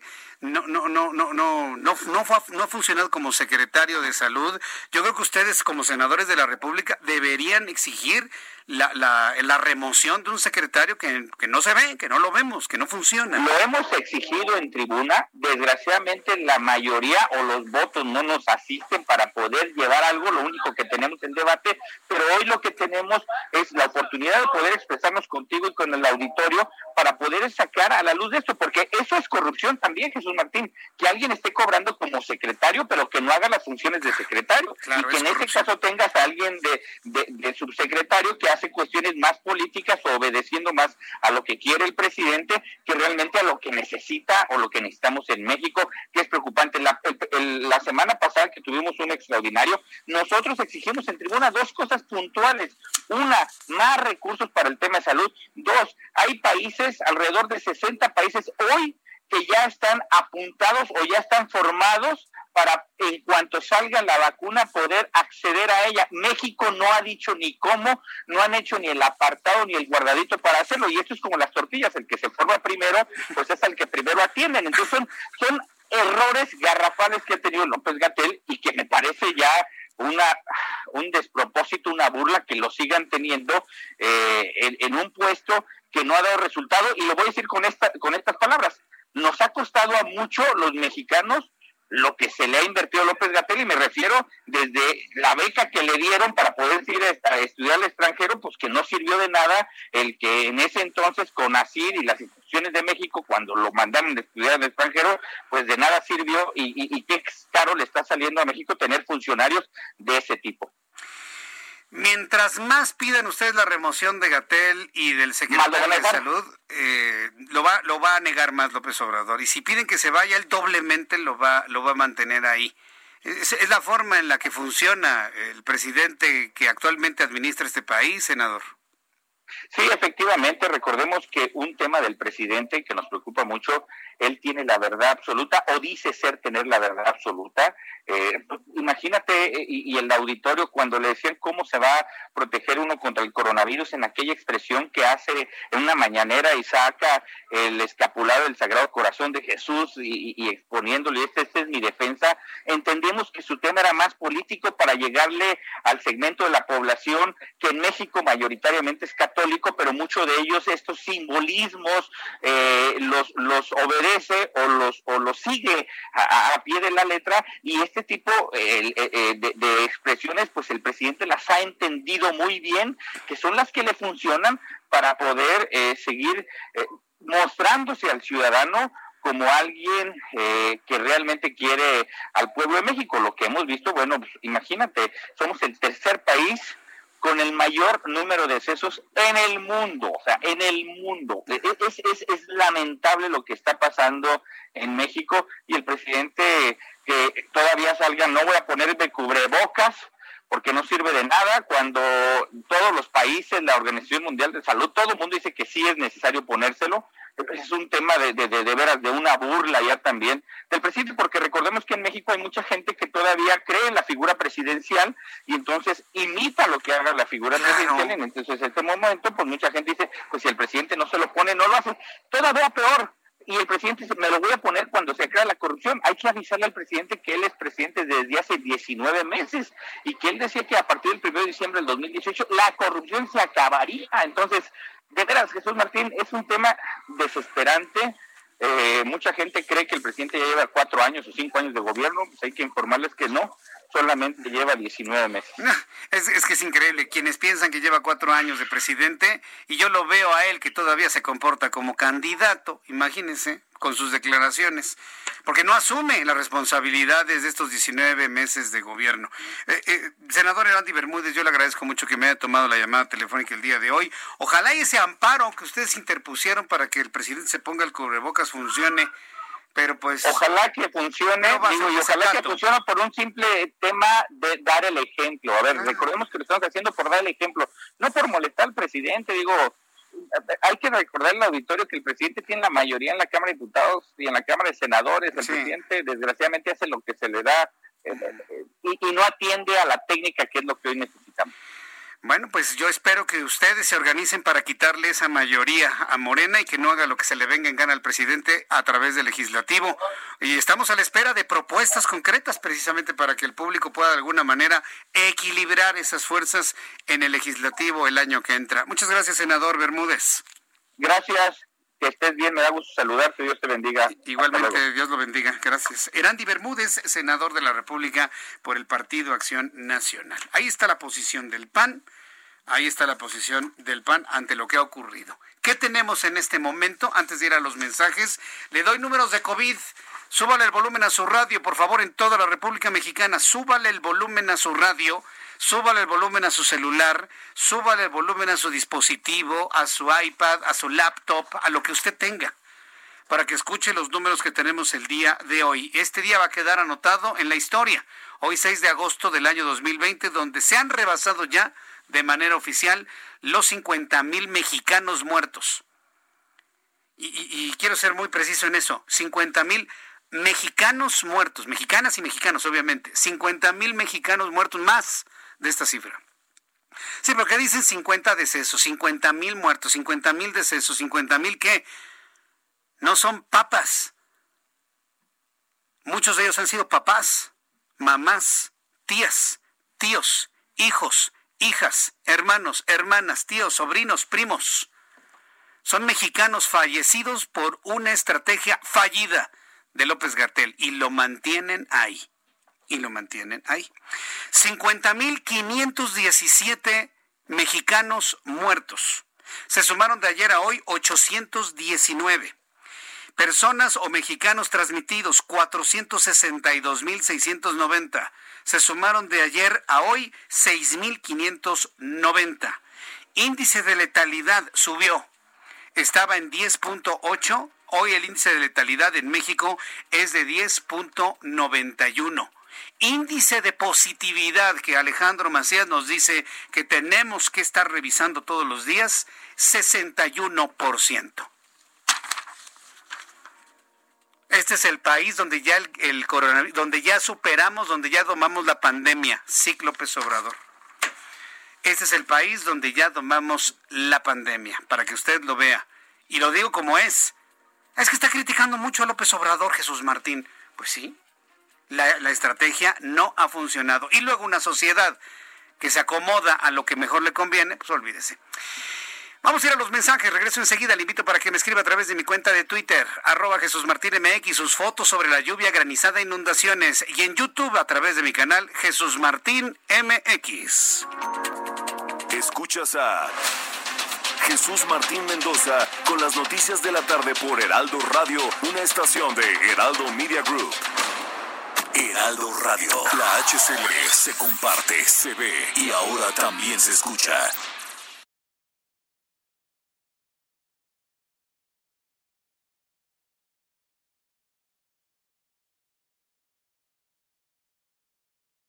La tarde por El Heraldo Radio. Queremos estar contigo y que te enteres de las noticias del momento fácil y rápido. Te explicamos paso por paso lo que tienes que hacer para activar el skill del Heraldo de México en Alexa. 1. Crea una cuenta en la página de Amazon. Es importante que en la parte de selección de país pongas México para que más adelante puedas encontrar nuestro skill. 2. Descarga desde la tienda de aplicaciones de tu smartphone la app de Amazon Alexa. 3. Abre la aplicación, inicia sesión y ve al menú. 4. Abre la opción de skills y juegos. 5. Busca el skill de noticias del Heraldo de México y actívalo. Listo, ya estamos contigo a través de Alexa. Ahora, para activar las noticias, solo debes decir, Alexa, abre las noticias del Heraldo de México. Del Heraldo de México. Noticias. El Heraldo de México. Heraldo Radio. La HCL se comparte, se ve y ahora también se escucha. Escucha las noticias de la tarde con Jesús Martín Mendoza. Regresamos.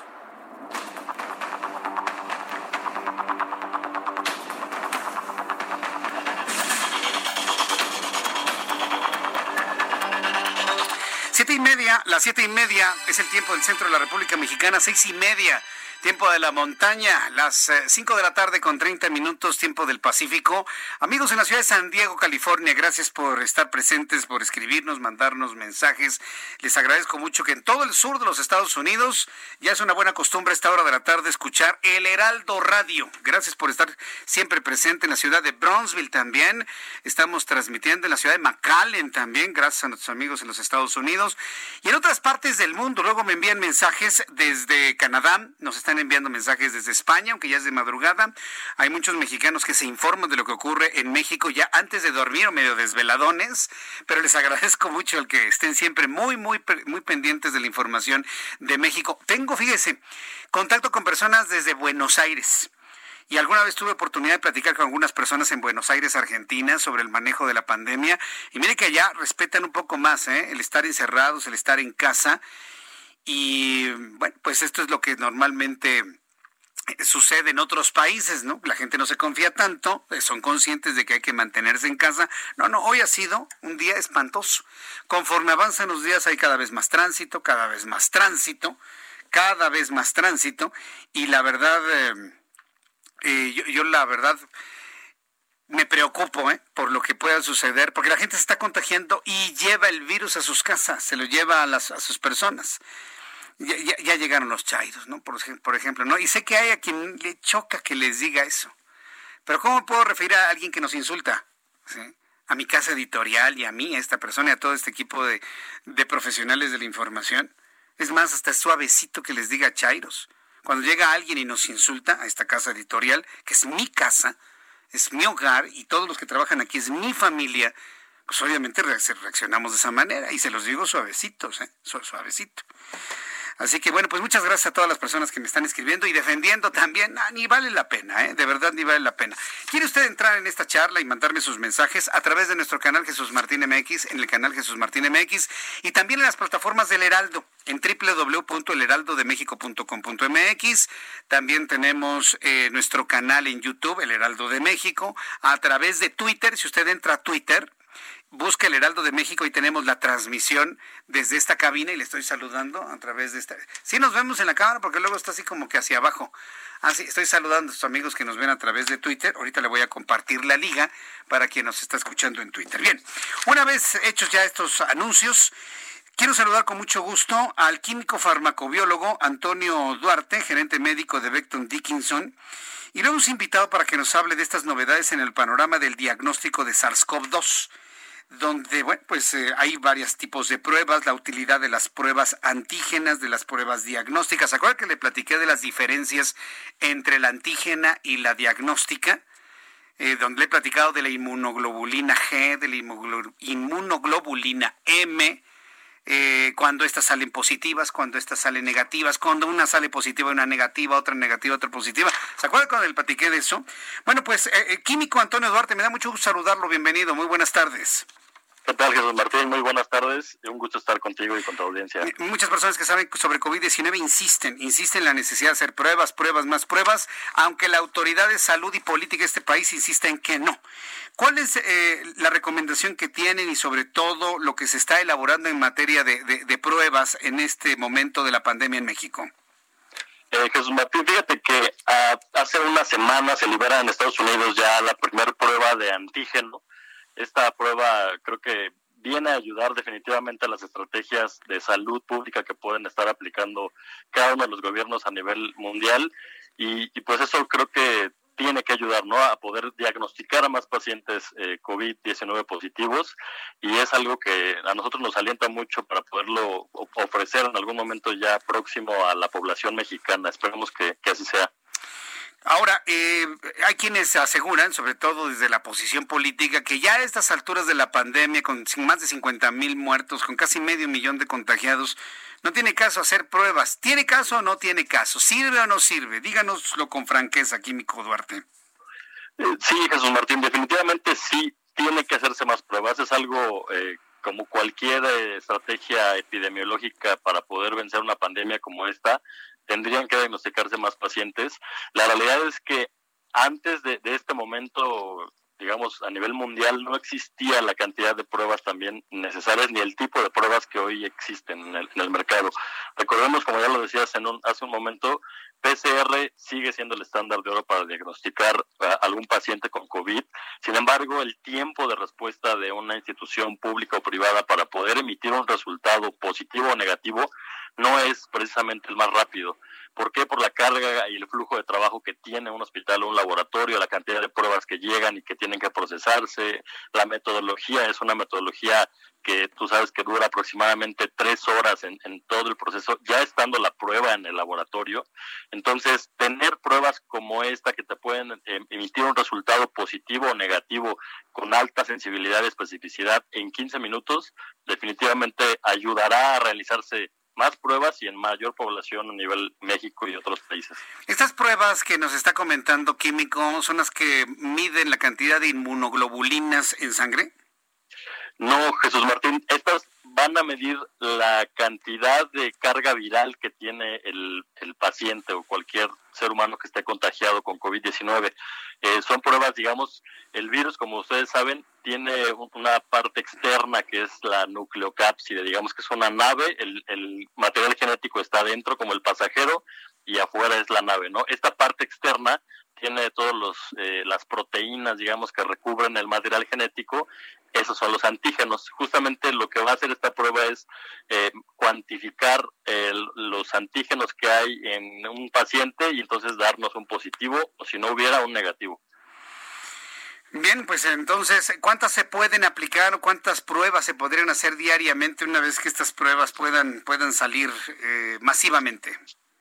Sería complicado estimarlo, nos, nos encantaría a nosotros como empresa de diagnóstico eh, poder emitir pues todas para todo el mundo, sin embargo, en el momento que estamos viviendo la pandemia, tú lo sabes, a nivel mundial, Estados Unidos está demandando un gran número de pruebas, en Brasil también se está corriendo un proceso de validación para tenerlas y, como los países eh, de mayor volumen de pacientes COVID hoy en día, creo que va a ser complicado tenerlas, pero estimamos que, la producción nos pueda, nos pueda alcanzar para poder comenzar en los lugares donde más pacientes contagiados hay y tenerlas disponibles para estos diagnósticos tempranos. Cuando he hablado de estas pruebas, normalmente muchas personas se contactan con nosotros para decirnos dónde pueden conseguir las pruebas, hay que esperar que el gobierno las compre y las haga, o de manera particular el público puede tener contacto con ustedes, o con qué instancia para poderse someter a estas pruebas. Hay mucha gente que quiere saber si es positiva o no al COVID-19.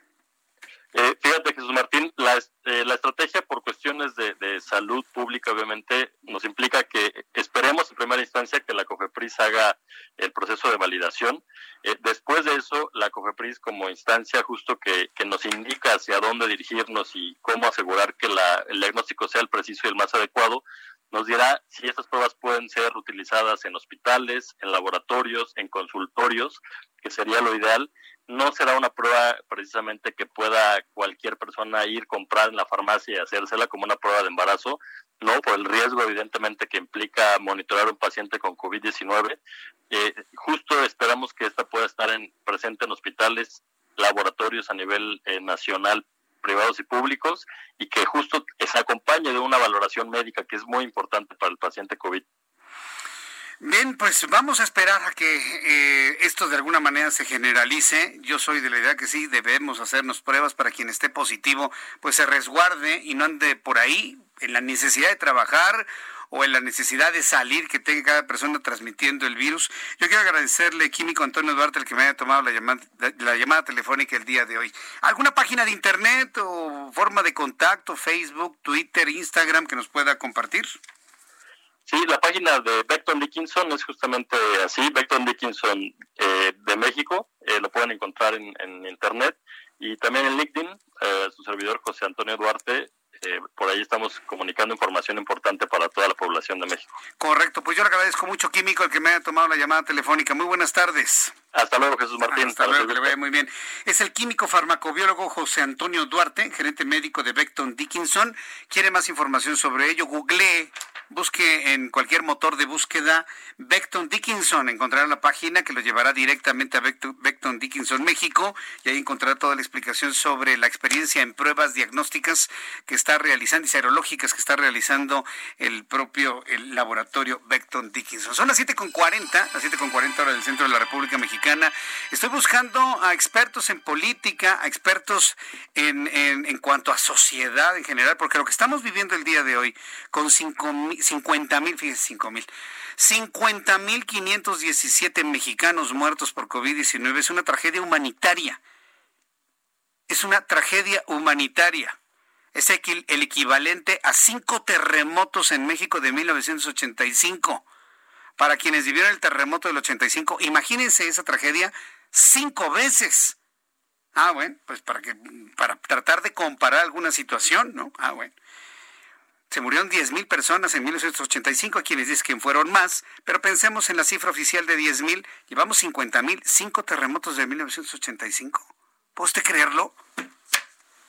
No, bueno, pues ese es, ese es lo que estamos viviendo.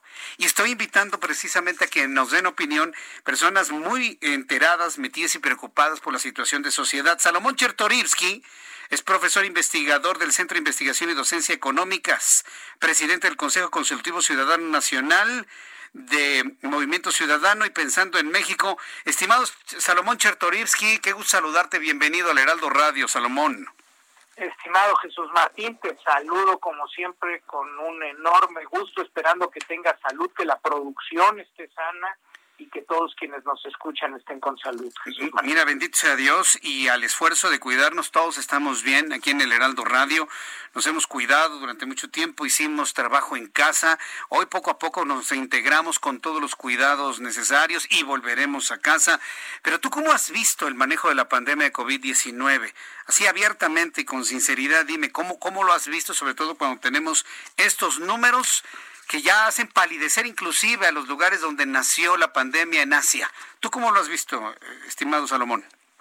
Mira, Jesús Martínez, eh, lo hemos venido platicando a, lo largo de estos meses eh, y, y, debo de decirte y debo de reiterar, eh, como bien lo dices, con toda honestidad, eh, creo que México ha fallado profundamente en su gestión ante la pandemia que en efecto, como narraba, eh, si hay una variable que describa ese fracaso rotundo de la política sanitaria para combatir el COVID-19, pues ese es el número de fallecimientos, porque si bien hoy rebasamos eh, los 50 mil fallecimientos en las cifras oficiales, eh, tenemos que reconocer que ese número, por lo menos, Jesús Martín, por los estudios de exceso de mortandad estos estudios que tratan de ver cuántos más fallecimientos hemos tenido en esta época de los que tendríamos en los años anteriores en el mismo periodo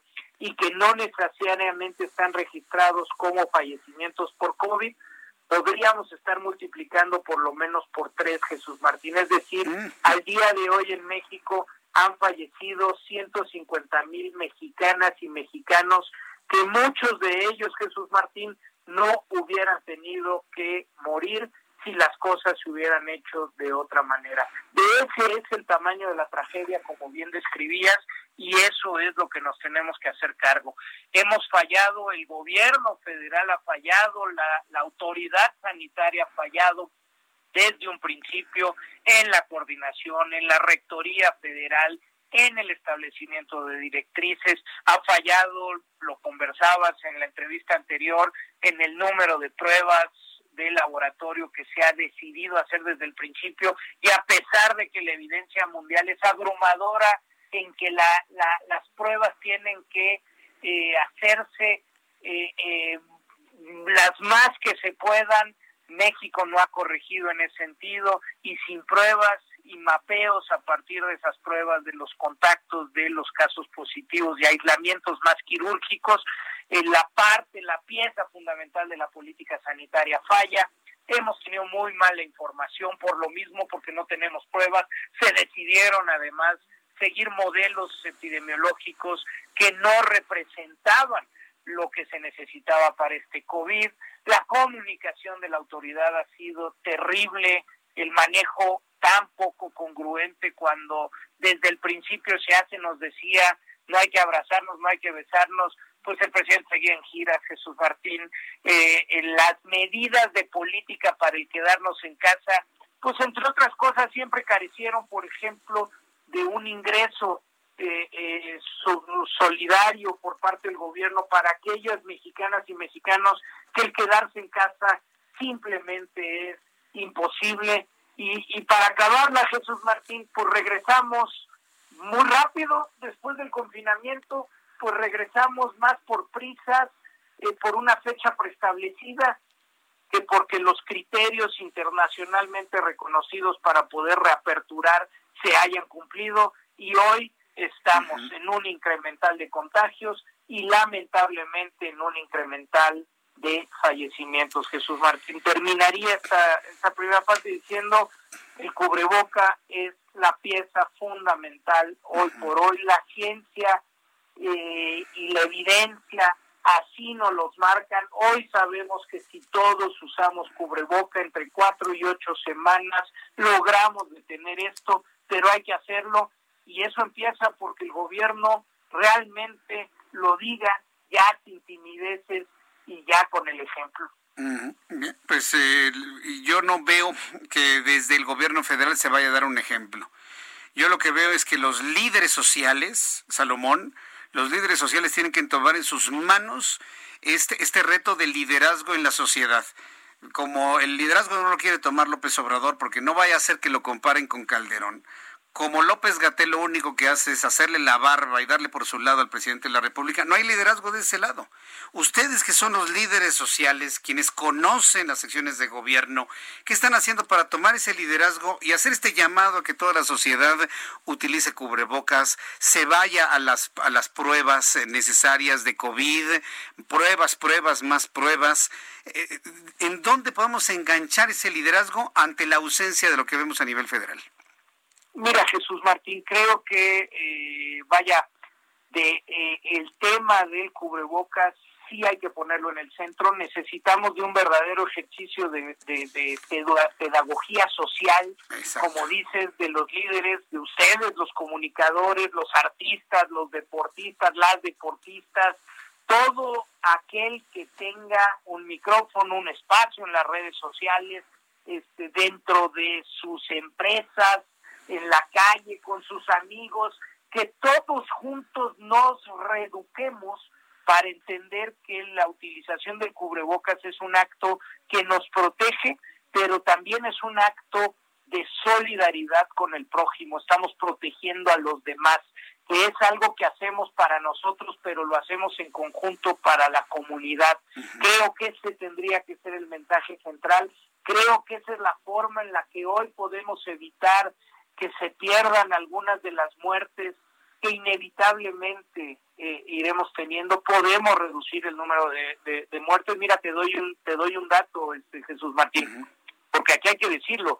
Eh, cuando uno ve los modelos, por ejemplo, del meteorológico, pues si mañana dice que va a llover pues pues lo único que te queda es agarrar un paraguas y, y, salir este resguardado. Pero en los modelos epidemiológicos cuando se dice que va a haber tantos muertos pues lo que hagamos o dejemos de hacer va a impactar en ese resultado. Entonces hoy tenemos por ejemplo las proyecciones del Institute for Health Metrics and Evaluation de la Universidad de Washington en Seattle que nos dice que si todo sigue como hasta hoy si, si ahí le seguimos con los datos oficiales, estaremos llegando alrededor de 96 mil fallecimientos el primero de noviembre. ¡Qué barbaridad! pero que si todos empezamos a usar cubreboca hoy, Jesús Martín, entonces ese número se puede reducir en 12 mil fallecimientos. Ojo, cada día que pasa se va cerrando la oportunidad de, esto. Hace un par de semanas eran 30 mil las vidas que se podían salvar, hoy son 12 mil. Este, pero pues, pues es cosa de que todos nos pongamos realmente ahora sí que las pilas, Jesús Martín. Salomón Chertoriski, yo agradezco mucho estos minutos de reflexión con el público del Heraldo Radio. Muchas gracias, Salomón. Fuerte abrazo y estamos en contacto en una siguiente oportunidad. Gracias, Salomón. Siempre a la orden, que haya mucha salud para todos los que nos escuchan. igualmente para ti y tu familia, mi querido Salomón. Abrazo. Salomón Chertoriski, profesor investigador del Centro de Investigación y Docencia Económicas, político, ha sido candidato, ha sido extraordinario funcionario público, hoy aquí en comunicación con el Heraldo Radio. En la línea telefónica, el ingeniero Carlos Álvarez Flores, presidente de México Comunicación y Ambiente, como todos los jueves, con sus minutos de cambio climático, que hoy sí le voy a dar cinco, ingeniero. ¿Cómo le va? Bienvenido, muy buenas noches. Buenas noches, Jesús Martín, a ti y a todo tu radio y ciberauditorio. Mira, yo tengo 30 años criticando a los gobiernos. Sí, yo, no lo tengo por qué cambiar. Lo sé, lo sé. Pero también he criticado a Salomón Chertoriski y también he eh, criticado a Frank. o sea, Ajá, yo lo en recuerdo. términos generales, déjame decirte, la Secretaría de Salud, para efectos toxicológicos, en este caso epidemiológico, ya está demostrando que no pudo, que no sabe, que no quiere. Bueno, pues esas son las posturas de esta nueva, la cuarta, dicen, ¿verdad? La cuarta transformación. Pero yo me voy para atrás y de todas formas, acuérdate que yo estoy en contra del cloro, eh, yo he estado presionando desde hace 25 años el tema de los plaguicidas clorados, la contaminación atmosférica, las normas de obsoletas de calidad de aire, en fin, yo he estado criticado y, criticando a los gobiernos y especialmente el sector salud. En realidad, déjame decirte, ¿eh? México tiene uno de los peores. ¿En qué? En este tipo de emergencias, en las emergencias, en los problemas reales donde se tiene que demostrar esta coordinación. El modelo no jala, acuérdate. Federación, Estado y municipios no jala. ¿Por qué? Porque los políticos, la clase política, pues se odia pareciera que son de otro planeta.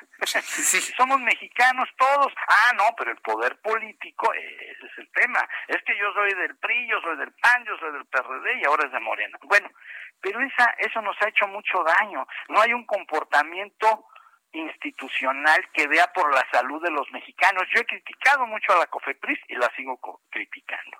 Ayer salió el, despotricó don Víctor Manuel Toledo Mansur. Ya viste todo lo que dijo el señor secretario, ¿verdad? Mostrando una actitud totalmente en contra de Víctor Manuel Villalobos Arámbula, secretario de SADER, de Agricultura y Desarrollo Rural. ¿Por qué? Pues por el glifosato. Y estamos hablando de lo mismo, de la salud. Ahora bien, yo me tengo que sumar pues a lo que dijo Salomón Chertoriski y a lo que estamos diciendo todos, y lo que dice la Organización Mundial de la Salud. Desde marzo y abril, desde marzo y abril estamos con el tema del cubrebocas. Hay cubrebocas de, bueno, tú te puedes hacer un cubrebocas, por favor, con esa tela que tienes ahí en casa de una prenda que ya no quieres, por si no tienes los 10 pesos, ya hay cubrebocas de 10 pesos. No queremos. ¿Por qué? Pues porque López Gatel no se lo pone, porque el señor presidente no le gusta ponerse el, el, cubrebocas. Entonces, yo creo que México ha tomado esta mala, mala, mala, mala señal, mala forma, mal sistema, mal control, no hay pruebas y no hay pruebas. Bueno, entonces yo te lo dije hace unas semanas, cuando íbamos en 30 mil, te lo dije un día, ¿cuántos llevamos 30 mil? Ah, no, pero pues vamos a llegar en 50 mil, ya están los 50 mil hoy. Yo, yo me quedé sorprendido, ¿qué? ¿50 mil? ¿Te acuerdas? Te lo dije, vamos, entonces sin problema vamos a llegar. Y ya llegamos a los 50 y vamos a llegar a los 60 y a los 70 y a los 90, ya dijo ahorita Salomón que 90, bueno, pues si no, si seguimos sin usar el cubrebocas, sin cuidarnos las manos, lavarnos, la sana distancia. La gente que no tenga que salir no debe salir. Es que todos tienen que salir, no creo, pero bueno, es en conciencia. Seguirán los muertos, seguiremos mal y México ya está, me dicen que ya está en segundo lugar a nivel mundial, ¿es, cierto? Tercero, tercero, estamos en el ah, tercero. tercero. bueno, pero, al rato vamos a rebasar a Brasil y vamos a estar en segundo. Sí, pero Brasil tiene millones de contagiados y aquí apenas medio millón. Sí, el índice de letalidad aquí está casi al 12%. Para terminar este pequeño y este eh, eh, importante mensaje. Bien. cubrebocas y si se ponen una careta, aunque sea con la mitad de un botellón de agua, de el botellón de agua lo cortan. Sí. Sí, porque hay gente que no tiene los 80 pesos o lo que cueste. Entonces, pues corten el botellón y pónganse el botellón y, y adáptenlo. Ah, o sea, hay que cuidarnos todos, por favor. Ese es el mensaje. Ya no hay más tiempo. La semana que entra tendremos la semana, más minutos. La semana que entra. Le prometo, más temprano. Gracias, ingeniero. Fuerte abrazo. Buenas noches. Buenas noches. Terminamos, ya nos vamos. Gracias por habernos acompañado aquí en el Heraldo Radio. A nombre de este gran equipo de profesionales de la información. Te espero mañana a 2 de la tarde, a las 2 de la tarde por el 10, a las 2 por el 10, a las 2 de la tarde por el 10 y a las 6 de la tarde en el Heraldo Radio. Soy Jesús Martín Mendoza por tu atención. Gracias y nos escuchamos mañana. Gracias. Esto fue Las Noticias de la Tarde con Jesús Martín Mendoza. Heraldo Radio, la H que sí suena y ahora también se escucha. Ever catch yourself eating the same flavorless dinner three days in a row? Dreaming of something better? Well, HelloFresh is your guilt-free dream come true, baby. It's me, Kiki Palmer. Let's wake up those taste buds with hot, juicy pecan-crusted chicken or garlic butter shrimp scampi. Mm. Hello Fresh. Stop dreaming of all the delicious possibilities and dig in at HelloFresh.com. Let's get this dinner party started.